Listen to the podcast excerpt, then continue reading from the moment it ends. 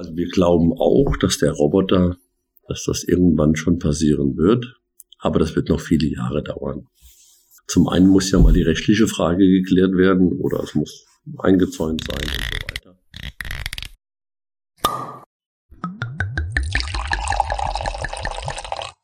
Hallo, hallo, hallo. Herzlich willkommen zu einer neuen Folge Wein verkauft, Fachpodcast der Weinbranche.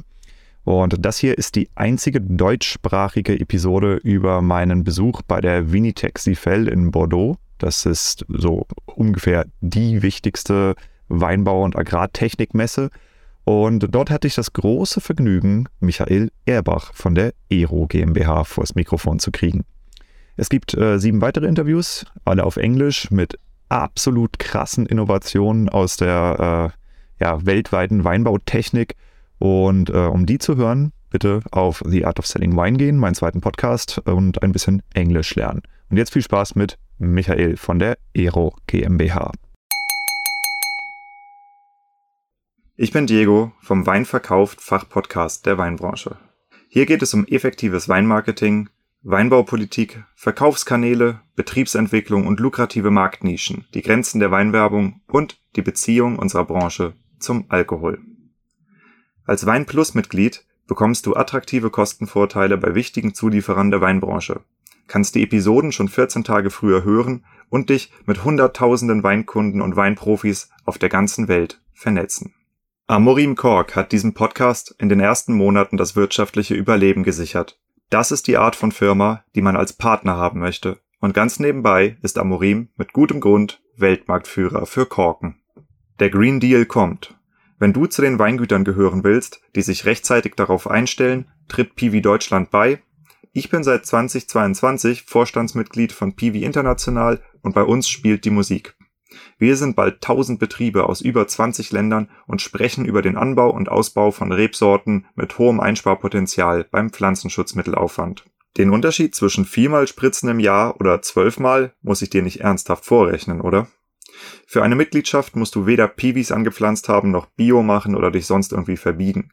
Komm zu uns und informier dich. Neben dem Podcast beraten mein Team und ich kleine und mittlere Familienweingüter, die sich weiterentwickeln und ihre Fahrtrichtung schärfen möchten. Typische Szenarien sind Generationswechsel, der Übergang von Trauben- oder Fassweinproduktion zur Flaschenvermarktung und der Wunsch, endlich ein Betriebsprofil mit klarer Positionierung zu haben. Du bekommst von uns einen realistischen Betriebsentwicklungsplan, der zu 100 Prozent auf deinen betrieblichen Gegebenheiten aufbaut. Wir wissen, was in puncto Fördergeld abgeht und begleiten dich durch den Designprozess, die Auswahl von Dienstleistern oder Software, um den maximalen Gegenwert deiner Investition zu sichern und schleusen deine Weinmarke ins stark wachsende Netzwerk von Wein verkauft, dem Fachpodcast der Weinbranche. Melde dich einfach für ein Vorgespräch. Vinitech 2022, das ist, äh, glaube ich, die interessanteste Messe, die ich in meinem Leben jemals hinter mich gebracht habe. Also nicht nur, weil hier so viele coole Aussteller sind, sondern äh, weil man auch so, oder weil wir hier so absurde Begegnungen haben die ganze Zeit. Wir haben gestern festgestellt, dass wir die gleichen Wohnwagen besitzen und du dir jetzt den neuen gekauft hast, den ich eigentlich haben wollte, den ich mir von meiner Frau nicht kaufen wollte, äh, durfte. Äh, das ist einfach, ja, ähm, Witz, witzige Story, so äh, trifft man selten. Vor mir, liebe Leute, sitzt Michael, Michael Erbach. Ähm, für diejenigen, die ihn nicht kennen, Ero. Äh, über Ero müssen wir, glaube ich, nicht sagen, wer oder was Ero ist. Äh, wenn du Ero nicht kennst, dann bist du nicht in der Weinbranche und hörst höchstwahrscheinlich nicht diesen Podcast. Insofern äh, vielen Dank, dass du da bist und dir die Zeit nimmst. Gerne. Ähm, ich bin von der Vinitech beauftragt, äh, ein bisschen über die Messe zu sprechen. Und äh, wir haben ja in Deutschland wahrscheinlich noch zwei große Messen, Agrartage Winzer Service. Du stehst auch hier. Also das heißt, Ero ist, nehme ich mal an, mittlerweile ein global agierendes Unternehmen, oder? Ja, wir sind in, in, ja, in allen Weinbauländern der Welt vertreten, ähm, soweit das halt eben als Mittelständler und als Familienbetrieb auch möglich ist. Und haben uns die letzten Jahre ja, einen ganz schönen Exportanteil aufgebaut. Also wir machen ungefähr etwas mehr wie die Hälfte unseres Umsatzes wird im Export generiert. Ist das Europa oder USA, China? Ähm, nein, auch in Überseeländer, also USA, Südafrika, Australien, Neuseeland. China, ja, wenig. Also ist kein kontinuierliches Geschäft. Hm. Dann nimmt man mal ja, einen, einen Auftrag mit, aber dann kommt noch mal wieder ein, zwei Jahre oder drei Jahre nichts. Hm. Wie ist das denn? Also wenn man in Deutschland auf den äh, Agrartechnikmessen rumrennt, äh, da, stehen die Großen rum, Fendt, New Holland, ihr steht da rum. Ähm, wenn man jetzt hier rumrennt, sehe ich wesentlich mehr verschiedene Farben. Ne? Also hier sind äh, Maschinenhersteller, die habe ich in meinem Leben noch nie gehört. Also das ist eine gigantische Halle. Ähm, hat man als deutsches Agrartechnikunternehmen in einem Land wie Frankreich eigentlich Chancen oder sind die einfach wesentlich weiter als wir? Meinst du weiter in der Produktentwicklung oder? Ja, ja. Nee, das, das kann man nicht sagen. Also weiter sind sie auf keinen Fall. Ich glaube eher, da haben wir große Chancen als deutscher Hersteller. Denn der deutsche Maschinenbau hat ja schon ein hohes Ansehen. Made in mhm. Germany ist weltweit einfach geschätzt. So die Qualität, die deutsche ja, Zuverlässigkeit, das ist schon angesehen. Ähm, natürlich ist es so, es ist immer schwer, in andere Märkte reinzukommen ähm, und dort irgendwie Fuß zu fassen. Letztendlich ist das eine Vertrauensfrage. Das braucht Zeit, dauert viele Jahre. Und ähm, aber man kann jetzt nicht sagen, dass die Franzosen da nur Franzose, französische Produkte kaufen. Das ist, äh, glaube ich, in Deutschland das Gleiche. Also mhm. kommt eher auf den Händler an, auf den, ja, welchen Kontakt hat man zum Lieferanten. Mhm. Das ist die Frage. Ich habe jetzt ähm, Messeerfahrung tatsächlich nur im Bereich der Endkunden bzw. Händlermessen für Wein. Also ich habe noch nie für ein Maschinenunternehmen da gestanden. Ist das so, dass das für euch eher eine Ausstellung ist oder gehen die Leute hierher und kaufen Vollernter? Nein, auf der Messe wird also kein, kein, keine Maschine verkauft. So, wenn es mal vorkommt, ist das Geschäft vorher schon, ähm, sagen wir mal, eingetütet. Ja, man hat die Vorführung gemacht, man hat äh, die Verhandlungen schon weit geführt und der Kunde will, sagte, ich überlege mir das nochmal und wir sehen uns ja dann hm. Ende November auf, in Bordeaux auf der Messe und dann machen wir es klar. Äh, sowas passiert. Aber dass jetzt ein Kunde hierher kommt, den wir nicht kennen, das passiert nicht. Zumal ja unser Geschäft ähm, gerade auch ähm, oder überall, wir sind ja Partner des Handels. Ja. Das heißt, wir verkaufen ja nicht an Endkunden, sondern über einen Händler. Was schon mal passiert ist, dass Händler kommen und bestellen Maschinen und machen Vorbestellungen und sowas. Das wird auf Messen schon passieren, ja. Hm. Und ansonsten ist das eine Beratungsmesse ja, für Neukunden. Anfassen, alles genau, zeigen. Ja. ja okay. ähm, um Leute zu beraten. Also da dann schon End- und Winzer, also und, und ähm, sagen wir, die Verantwortlichen in den größeren Weingütern zu beraten. Und ähm, ja, eben auch Kontaktpflege von, von Leuten oder Kunden, die man dann schon über viele Jahre kennt. Mhm. Wo geht's denn Weinbau technisch hin? Also man sieht hier auf der Messe äh, die unterschiedlichsten Sachen. Du siehst ganz viele autonome Roboter. Also VT-Bot ist ja einer der bekannteren, aber hier stehen von fast allen großen Maschinenbauunternehmen stehen entweder fertige oder Prototypversionen rum. Ähm, ist das was, wo in eine Richtung, in die ihr auch gehen werdet? Oder sagt ihr, nee, bei uns ist der Mensch immer mit dabei? Äh, wohin entwickelt sich die Weinbautechnik? Nein, also wir glauben auch, dass der Roboter, dass das irgendwann schon passieren wird aber das wird noch viele Jahre dauern. Zum einen muss ja mal die rechtliche Frage geklärt werden oder es muss eingezäunt sein und so weiter. Das ist das eine. Ähm, und im Moment dürfen ja Roboter nur verwendet werden, wenn immer eine Person dabei ist. Mhm. So, und dann ist natürlich die Frage, ähm, so die Roboter, die es im Moment auf dem Markt gibt, das sind ja Spezialmaschinen und auch die Anbaugeräte, die da angebaut werden, sind ja dann auch wieder Spezialmaschinen. Und da ist die Frage, warum denken wir nicht einfach mal drüber nach, zuerst mal den Traktor äh, komplett autonom fahren zu lassen, denn da, da sitze ich eh drauf, da gibt es fertige Maschinen, ja, die ich da anbauen kann, damit kann ich alles machen. Und wenn das mal 100% autonom klappt und die rechtlichen Bedingungen da sind, wir gehen dann auf den Weg des Roboters. Das ist eher so unsere Vision, wo wir glauben, wo das hingehen wird. Ja. Und ähm, ja. Hm. Ja, wahrscheinlich. Also ich bin selber nicht mehr viel auf dem Traktor. Ich war auch nie viel auf dem Traktor. Ich habe eine Winzerausbildung gemacht, aber in meinem Leben, glaube ich, keine Ahnung, 50 Fahrstunden zusammengekriegt oder so. Ich war immer, immer im Weinberg und im Keller eigentlich nur äh, zu Fuß unterwegs. Ähm, für mich stellt sich immer so eine große Frage. Ich, ich beobachte halt den, den Anstieg der Energiepreise. Ich weiß nicht, ob wir ein ganzes Jahrhundert noch im Ölüberfluss leben können, also Kraftstoffthematik. Ich meine, wir haben ja gesehen, was jetzt passiert. Bumm, Diesel über zwei Euro, 2,30 Euro Tag, äh, tagesweise, das war ja richtig absurd. Äh, Winzer haben Fotos gepostet, die haben ihren Traktor vollgeladen mit, äh, mit Kraftstoff und irgendwie, keine Ahnung, 600 Euro Rechnung und mehr, also äh, suizidale Bilder praktisch. Ähm, ist, ist diese ist ein durchmechanisierter Weinbau, der halt auch so energieintensiv ist, überlebensfähig dieses Jahrhundert? Kann man auf Elektro umrüsten? Geht das mit so großen Maschinen? Weil du brauchst ja irrsinnig viel Power. Ja, also wir glauben fest daran oder wir sind überzeugt, dass es Wein immer geben wird. Und ja Wein schon. Das ist, ja. ist keine, und er musste ja produziert werden und deshalb werden auch die Weingüter ähm, überleben. Ob, natürlich findet auch dort eine Veränderung statt, wie in, in jedem Bereich des Lebens. Ähm, Elektroantriebe glauben wir nicht, dass das ähm, auch so schnell kommen wird. Und es ist auch die Frage, ob es überhaupt kommen wird. Elektroantriebe, die sich komplett durchsetzen, denn wir haben ja mobile Arbeitsmaschinen, hm. wir brauchen viel Energie.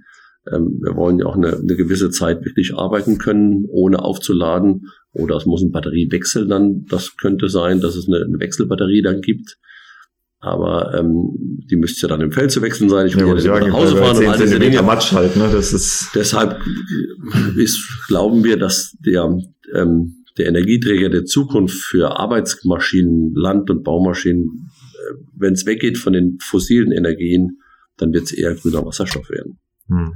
So, das ist aber eine Technologie, ähm, die ja nicht von ähm, Produzenten in der Weinbaubranche entwickelt werden kann. Das ist ja eine Vorentwicklung, die muss wahrscheinlich, wird die kommen über den Lkw-Bereich hm. oder dann über die Baumaschinen, weil da einfach mehr Marktvolumen da ist. Ja, das Marktvolumen ist ja viel größer und ähm, in diesen Bereichen sind doch Firmen unterwegs, die sich, die, soll, die solche äh, Vorentwicklungen sich erlauben können. Und wenn die dann dort etabliert sind und auch in großen Stückzahlen laufen, dann wird das wahrscheinlich dann runtergebrochen werden auf die Landwirtschaft und dann in den Weinbau. Hm. Ja, wird auf jeden Fall spannend, das zu beobachten.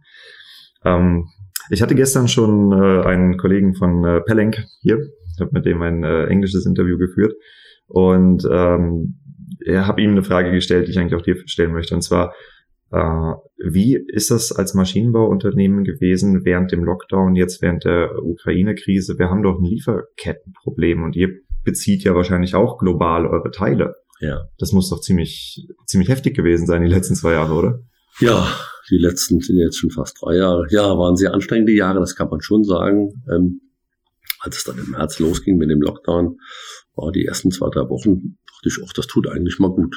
Äh, Terminkalender ist frei, ja, weniger Termine, der Stress fällt so ein bisschen weg, so die, die Welt entschleunigt sich, ja. ähm, aber es waren natürlich auch die ersten Wochen, drei, vier Wochen, ging der Auftragseingang extrem zurück, fast gegen Null, ja, so dass man schon fast äh, ja, sich Sorgen macht. Klar, es war ja ein Schockzustand und keiner wusste, was passiert, ja, und dann äh, sagen die Menschen natürlich auch, wir warten jetzt mal ab, mhm. ähm, wo, wo das hinläuft. Gut, im Wein war es ja dann so, dass ähm, ja doch der Weinabsatz äh, insgesamt gestiegen ist, ja, und man hat gesehen, okay, das, die Welt dreht sich weiter, Umsatz wird gemacht, viele Weingüter sind ja gewachsen, ja, wir haben auch, ich habe auch in vielen Weingütern gehört, die Online-Weinproben machen. Mensch, wir haben sogar Kunden dazu bekommen. Hm. Ja. Ähm, durch die Online-Weinproben auch mit weniger Invest, ja, eine Weinprobe zu machen in Hamburg oder in München oder wo auch immer, kostet ja Geld. Wenn ich die von zu Hause machen kann und kriege noch Geld dafür, ist das ja ein Vorteil. Und äh, somit hatten wir also im Jahr 2020 ein, ein sehr, sehr gutes Jahr ähm, vom Umsatz wie auch vom, vom Gewinn her sind wir sehr zufrieden.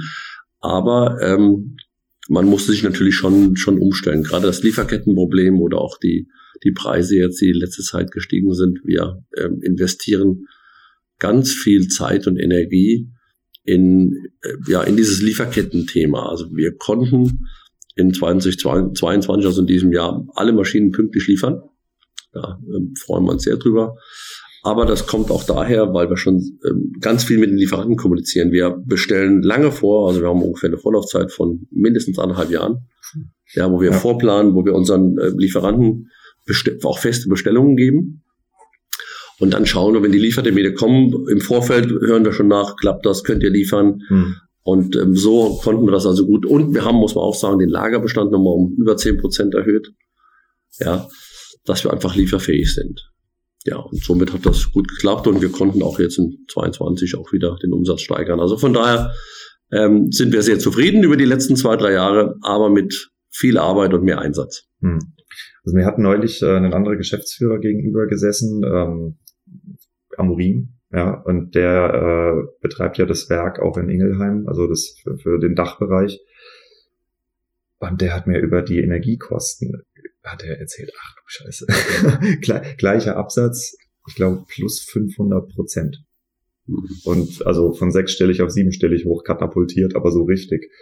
Ähm, das ist das ist extrem, ja. Und ich, ich bin schon sehr gespannt, wie das äh, ob wir jemals wieder zurückgehen zu einigermaßen normalen Preisen oder ob wir jetzt einen sprunghaften Inflationsanstieg haben, der sich hoffentlich stabilisiert irgendwann.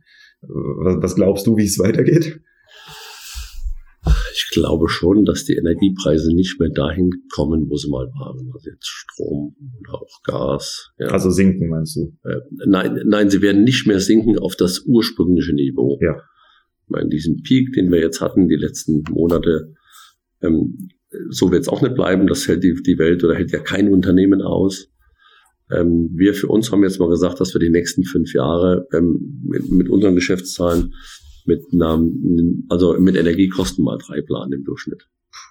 Das ist viel. Das ist so das, was wir jetzt, ja, aber gut, ja. ist vielleicht auch etwas konservativ oder sicher geplant, aber lieber so wie, wie anders und hoffen, dass es anders kommt. Gut, jetzt kommen ja die, die Gaspreisbremse und Strompreisbremse. Strom ist jetzt, glaube ich, bei 13, 14 Cent, ist ja gedeckelt hm.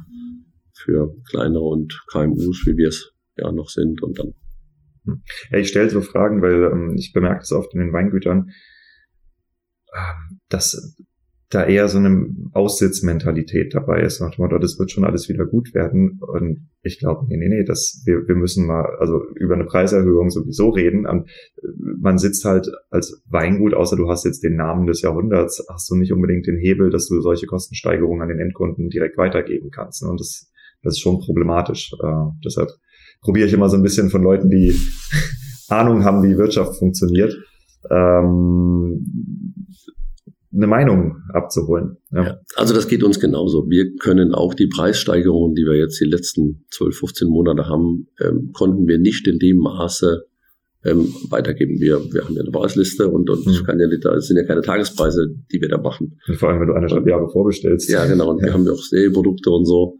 Ähm, wobei schon ein Teil unserer Lieferanten da, also obwohl ich bestellt hatte, ähm, die Preise mit angezogen ist. Und ja, und ich meine, so Sachen wie jetzt Stahl oder so, das bestellen wir nicht in anderthalb Jahre vor. Das sind dann eher Spezialteile wie, wie äh, ja, die Deutz-Motoren oder die, die verschiedenen Hydraulikteile, Hydraulikventile, solche hm. Sachen, die bestellt man dann eher vor. Jetzt also Sachen wie Stahl, ähm, das kauft man ja eher kurzfristig ein. Und da sind wir dann schon, hängen wir auch schon voll dran an den Materialschwankungen.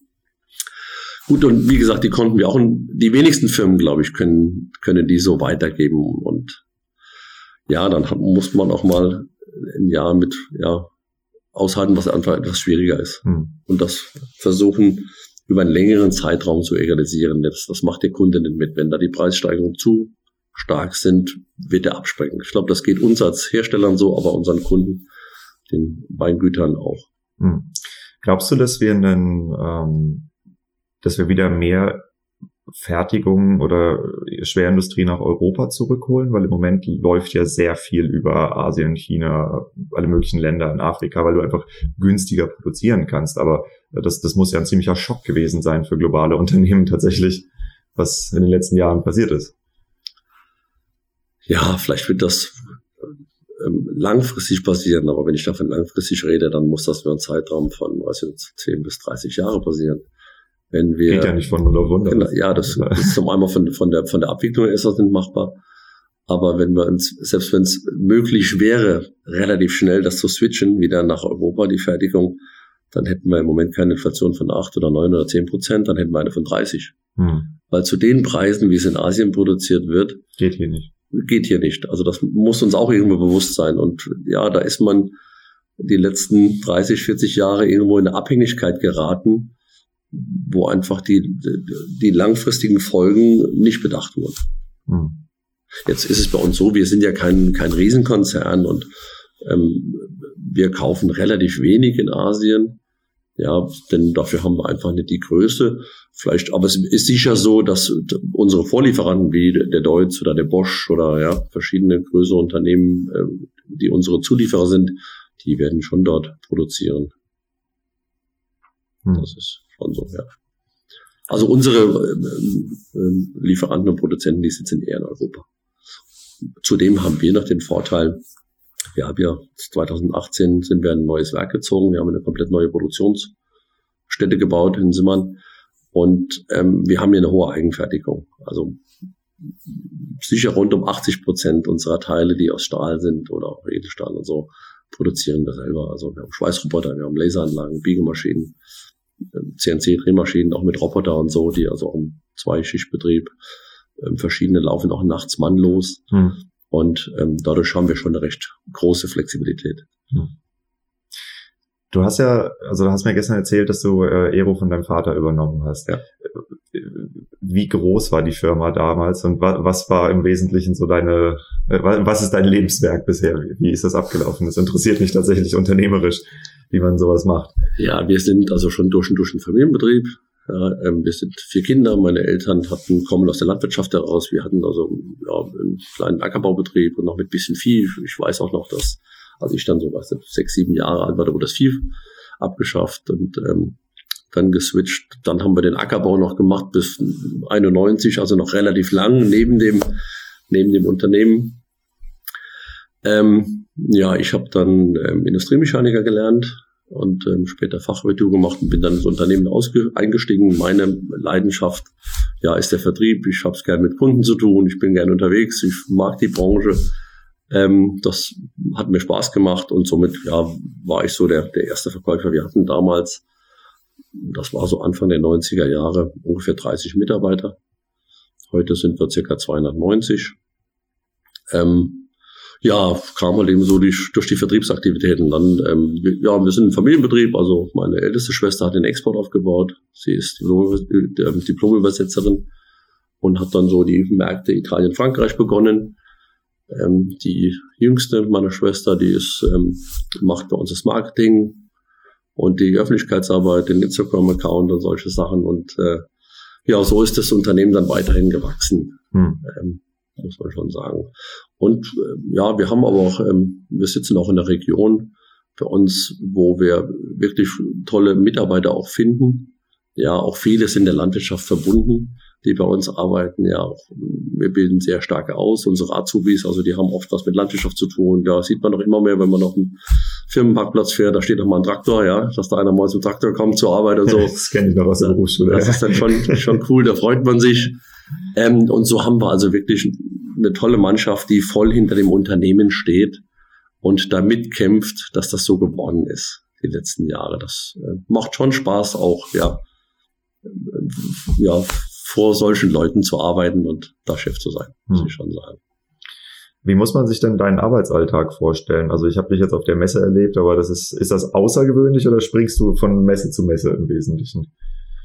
Gut, die letzten drei Jahre war das ja mit Messen relativ wenig. Ja. Das geht jetzt wieder los. Wir hatten vor vier Wochen die EIMA in Italien. Mhm. Ähm, ähm, die haben wir mitgemacht. Und da hat man so gespürt, das ist so, war so die erste Messe nach Covid, wo wieder voll gebucht war, wo wieder viele Leute waren. Und ähm, jetzt Bordeaux habe ich ähnlich den Eindruck, die Messe ist gut besucht, sind viele Aussteller da. Ähm, das kommt jetzt wieder zurück. Ja, also auf Messen in Europa bin ich schon eigentlich immer dabei. Ja, ja, noch die ganze Zeit. Ja, wie gesagt, kommen wir vom Vertrieb her. Ähm, kennt man viele Leute und ähm, auch darum, das Ohr am Markt zu haben bei den Kunden, wo, wo geht's hin und ja, und es ist einfach ein, auch eine, eine Gelegenheit, viele Kunden in relativ oder und auch Menschen in relativ kurzer Zeit zu treffen. Absolut. Muss man dann noch nutzen. Ja. Weil ihr macht nicht nur Messen, oder? Nein, wir müssen ja auch noch äh, zu Hause was arbeiten. Wenn du fragst, wie sieht mein Arbeitsantrag aus? Ja, ich bin heute überwiegend im Büro. Leider. Ähm, ich habe das draußen im Vertrieb sehr, sehr gerne gemacht. Ähm, aber die Zeit ändert sich einfach mal klar. Mein Vater ist älter geworden. Früher war es so, ich konnte dann draußen sein. Mein Vater war dann zu Hause. Und heute haben wir aber auch ja, einige Vertriebsmitarbeiter, Vertriebsleitungen und so, die das dann machen. Und dann bin ich, wenn, sagen wir, mit Mitarbeitern aus dem Vertrieb noch unterwegs bei Kunden oder dann auf Messen. Ja, und ansonsten bin ich viel mittlerweile in der Firma. Hm.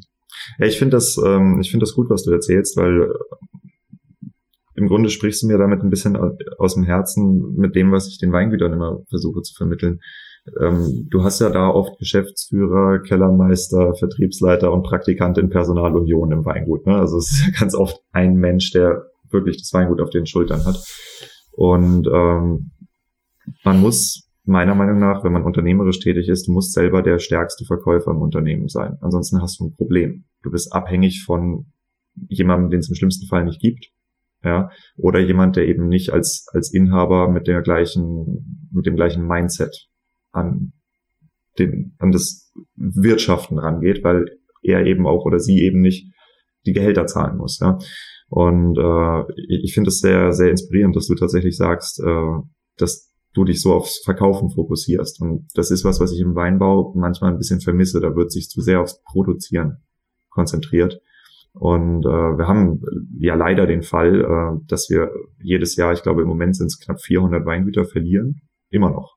Ja, die Zahlen sind ziemlich heftig. Also äh, während ich äh, in Geisenheim studiert habe, das war 2012 bis 2017, da gibt es so eine Folie, der deutsche Weinmarkt, wie der aufgebaut ist, sind wir von äh, sind 25 Prozent der Klein- und Kleinstbetriebe von dieser Folie verschwunden. Das ist krass. Ja. Ich stelle mir oft die Frage, was bedeutet das für unsere Branche, dass wir in so einer Industrialisierung drinstecken? Das ist natürlich für einen Maschinenhersteller ist das super, mehr Fläche, aber ist das, ist, ob das für den Wein an sich was Gutes ist? Ähm, das ist eine Frage, die treibt, treibt mich immer um und ich gucke immer auf den Messen, was, was passiert hier eigentlich, ne? Weil an den Zulieferern siehst du manchmal auch, in welchem Zustand die Branche ist ja, wie, wie groß eigentlich alles wird im Moment. Und äh, ja. Es ist keine Frage, es ist eine Beobachtung, die ja, ich ja, gerade loswerde. Ja. Wir machen uns natürlich auch Gedanken darüber, ja, wo läuft das hin, wie geht das hin? Ja, zum einen werden die Betriebe immer größer, aber äh, wir sind jetzt vom Vertrieb dann über die Nachfolge jetzt gekommen ja, oder ja. nachfolgende Generationen, die in die Betriebe einsteigen das ist ja nicht nur ein Vertriebsthema, das ist ja auch einfach heute ein Thema. Klar, es gibt weniger nach, oft Nachfolger in der oder potenzielle Nachfolger in der Familie, hm. weil einfach heute oft nicht mehr so viele Kinder da sind. Früh, ganz früher Jedes vor vielen Jahren. Weingut in Deutschland hat keinen Nachfolger, keinen ja, direkten. Ja. Ich sage ja zum einen liegt das daran, dass einfach weniger Kinder da sind, ja, wie es früher mal in den landwirtschaftlichen Betrieben der Fall war. Also von daher fehlt ja schon mal vielleicht die Hälfte, hm. die es überhaupt tun können. Und dann sind heute auch die Möglichkeiten viel freier wie früher. Man glaube auch früher, wenn die Leute sich hätten aussuchen können, wäre vielleicht nicht jeder Winzer Landwirt geworden, hm. hätte was anderes gemacht. Ähm, das sind ja die Themen, dass die Nachfolge einfach fehlt. Das ist ja, ähm, warum die Betriebe zurückgehen. Das ist das eine. Auf der anderen Seite ist natürlich die Frage, wo wird sich der Markt hin entwickeln? Es wird sicher mehr Richtung Bio gehen, hm. wird es auch wieder mehr regional gehen, ja. Das spricht, spricht, spricht ja dann ein Teil gegen diese großen Weingüter. Ja, wenn heute sagen wir im Rewe oder im Edeka ist es ja schon so, dass sie auch Weine immer von, von regionalen ja. äh, Weingütern dort haben. Und das war ja vor 15 Jahren auch nicht so. Da hat ja ein Aldi äh, oder ein Rewe keinen Wein gehabt aus einem regionalen Weingut. Also eine sehr interessante Beobachtung, wo, wohin der Markt geht, ähm, das ist das aus dem Boden schießen der Kleinkellereien. Hast du das mitgekriegt? Nein. Das ist total interessant. Wir haben ja, äh, eigentlich war das Kellereigeschäft immer so ein riesen zig Millionen Hektoliter Geschäft. Und äh, da sind die großen Mertes und Rehkendermann und so. Und dann gab es halt noch ein paar anderen, ein paar andere, die sind mehr oder weniger aufgekauft worden, eingeschrumpft. Und man dachte, okay, ha, die Kellereien kollabieren so ein bisschen. Das war das, was uns eigentlich beigebracht wurde in der Berufsschule und äh, im, im Studium. Und jetzt stelle ich fest im Gespräch mit Winzern, dass ganz viele Weingüter auf einmal ein Gewerbegetrieb dazu äh, gründen, damit sie kaufen und verkaufen dürfen und ins LEH-Geschäft reingehen und auf einmal, hier gehen mal Millionen Liter Grauburgunder durch, ja, und dann hast du halt ein, ein starkes Eigenmarkengeschäft und jetzt zum Beispiel für diesen Adventskalender, äh, den ich mache, habe ich mit, keine Ahnung, 150 Jungwinzern gesprochen oder so und ungefähr jeder 15. hat erzählt, dass sie gerade dabei sind, äh, eine, eine Zukaufmarke aufzubauen. Das ist was, was ganz, ganz groß ist in der Branche, ja, weil du hast immer mehr Weingüter, die in der Direktvermarktung nicht so stark sind. Das heißt, du hast gute Trauben oder Fasswein, den du einkaufen kannst und andere, die gerade über Social Media oder wo auch immer extrem starke persönliche Marken aufbauen und äh, anfangen da Masse durchzuschießen. Das ist, äh, das ist eine der, der größten äh, Veränderungen im Weinmarkt, die ich im Moment sehe. Ja. Das geht ja mehr in die Richtung Regionalität bei den, bei den Bierbrauern hat sich das ja, war das ja auch die letzten Jahre so. Es gab die großen Bitburgern, wie sie alle heißen. Ja. Und dann gab es ja überall in Bayern so kleinere Brauereien. Jetzt gibt es ja auch schon bei uns, ja, in der Region. Das war ja früher auch nicht so. Hm. Und äh, ja, das liegt einfach daran, weil auch die Nachfrage da ist nach mehr regionalen Produkten. Hm. Was ist für dich das Faszinierende an der Weinbranche? Das ist eine tolle Branche. Wir sind dort unterwegs, wo äh, viel Urlaubsregionen sind, wo die Sonne scheint, wo es warm ist, ja. Wein hat was zu tun mit gutem Essen, mit Genuss, mit ja einfach Lebensqualität. Hm. Das ist das, das Tolle, das ist das eine, was ich so mag oder liebe an meinem Job. Ähm, und das andere ist dann ja auch mit Maschinen. Ich habe so gerne mit Maschinen zu tun. Ich ähm, fahre gerne Maschinen, also auch Laubschneider oder ähm, Traubenvolländer das ist einfach eine, eine richtige Leidenschaft. Das macht mir richtig Freude. Und ja, ähm, ich glaube, das muss auch einfach sein. Sonst, wenn die, wenn die Freundin da ist am Job, das merkt der Kunde, das merken die Mitarbeiter. Hm. Äh, und dann hat man noch nicht die Energie, ähm, die, die es einfach auch braucht, um das Unternehmen voranzubringen. Hm. Das geht nur, wenn es wirklich von innen herauskommt und echte Freude macht. Und ja, denke oder hoffe auch, dass die Kunden das spüren und die Mitarbeiter. Ich glaube, das, das, das kommt rüber, ja. Also, also nach dem, was ich jetzt gesehen und erlebt habe, definitiv. Ja. Ich finde, es gibt auch noch so einen anderen faszinierenden Punkt. Ähm, Jeff Bezos hat gesagt, er geht davon aus, dass Amazon scheitern wird. Das ist nur eine Frage der Zeit. Irgendwann werden die scheitern und er hat gesagt, die meisten Unternehmen werden gegründet, wenn sie die Anfangsphase überleben, werden sie ungefähr 30 Jahre alt und dann, boom, ist der Lebenszyklus durch.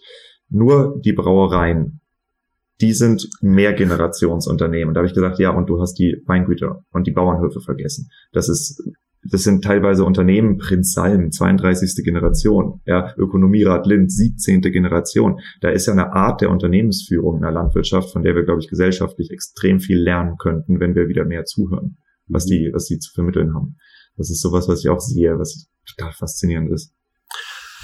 Ja, das sind, das sind Familienbetriebe. Ähm das ist eine ganz andere Art zu denken. Genau. Ja. Ähm, ich habe auch, und wir sind auch durch und durch ein Familienbetrieb. Wir haben drei Kinder. Ich hoffe, dass äh, einer unserer Kinder das weitermacht.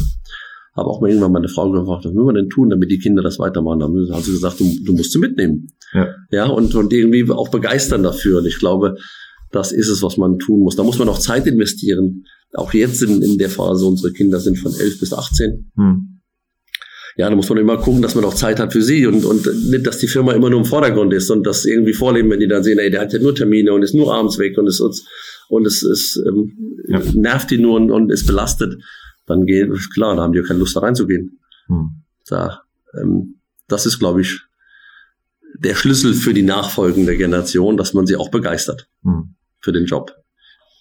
Wenn du heute so auf dein jüngeres Ich, keine Ahnung, Mitte 20, Anfang 30 zurückguckst, Hättest du irgendwas anders gemacht?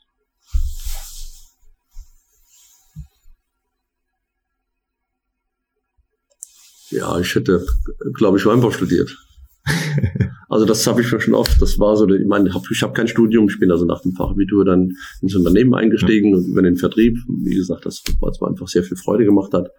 Ähm, ich musste mir halt eben das Wissen im Weinbau ähm, ja doch irgendwo arbeiten. Wir kommen ja vom Hunsrück, da gibt's Landwirtschaft, Landwirtschaft, das habe ich schon gekannt, ja. Aber ähm, vom Weinbau hat, hatte, hatte ich ja keine Ahnung. Gut, unsere, ähm, da kommt ja auch der Name Ero her. Wir heißen ja mit Familienname Erbach. Mein Onkel ist ein geborener Rot und der hat den Weingut in die Pfalz nach Sieberdingen in, das, in den Wilhelmshof eingeheiratet.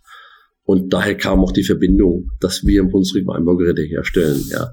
Da war dann schon, sagen wir mal, Kontakt da und so weiter, ein Wissen, aber ähm, ja, da muss man sich dann noch viel erarbeiten. Das hätte ich wahrscheinlich anders gemacht.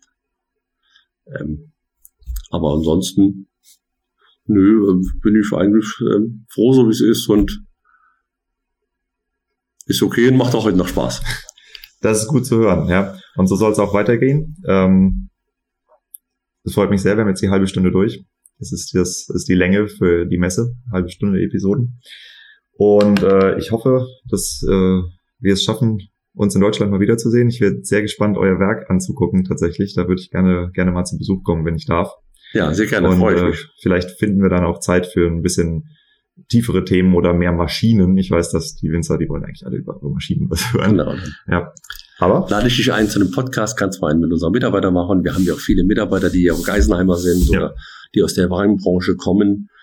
Ähm, und äh, da also dieselbe Begeisterung haben, ähm, ja, wie ich es habe für Wein, das muss man schon sagen. Und vielleicht ist das auch mal ein Thema für einen Podcast. Ja, absolut. Ich, äh, ich trage mich die ganze Zeit schon mit der Idee schwanger, dass ich ähm, eine, eine Art Landmaschinenstaffel oder so ein regelmäßiges Thema, weil das ich bin halt selber kein kein Maschinist. Ja, ich bin komme aus dem Marketing, aus dem Vertrieb. Ich bin eigentlich nicht der Richtige, um darüber zu sprechen. Aber das Thema, das ist so wichtig Ja. für unsere Branche. Ja, und äh, Nein, nur das ist ja so, wir haben ja, wie gesagt, auch Weinbauingenieure bei uns arbeiten, entweder im Vertrieb oder auch im Marketing. Ähm, ich muss ja, wenn ich Weinbau studiere, nicht äh, zwangsläufig im, im Weinbau arbeiten. Ja. Ich kann ja auch in den, sagen wir mal, angrenzenden Branchen, die mit Weinbau zu tun haben, arbeiten. cool, freut mich. ja, vielen Dank, Diego. Hat mich gefreut, dich kennenzulernen, hat Ja, Spaß gemacht. also. Bis bald mal. Und eine schöne Messe wünsche ich noch viel Erfolg. Und wenn ihr Lust habt, das nächste Mal Aero auf der Vinitech zu sehen, ähm, sie findet wahrscheinlich nächstes oder übernächstes Jahr nochmal statt. Oder was heißt nochmal wieder statt. Und äh, die Website von der Vinitech ist V-I-N-I-T-E-C-H minus S-I-F-E-L Vinitech-sifel.com. Au revoir.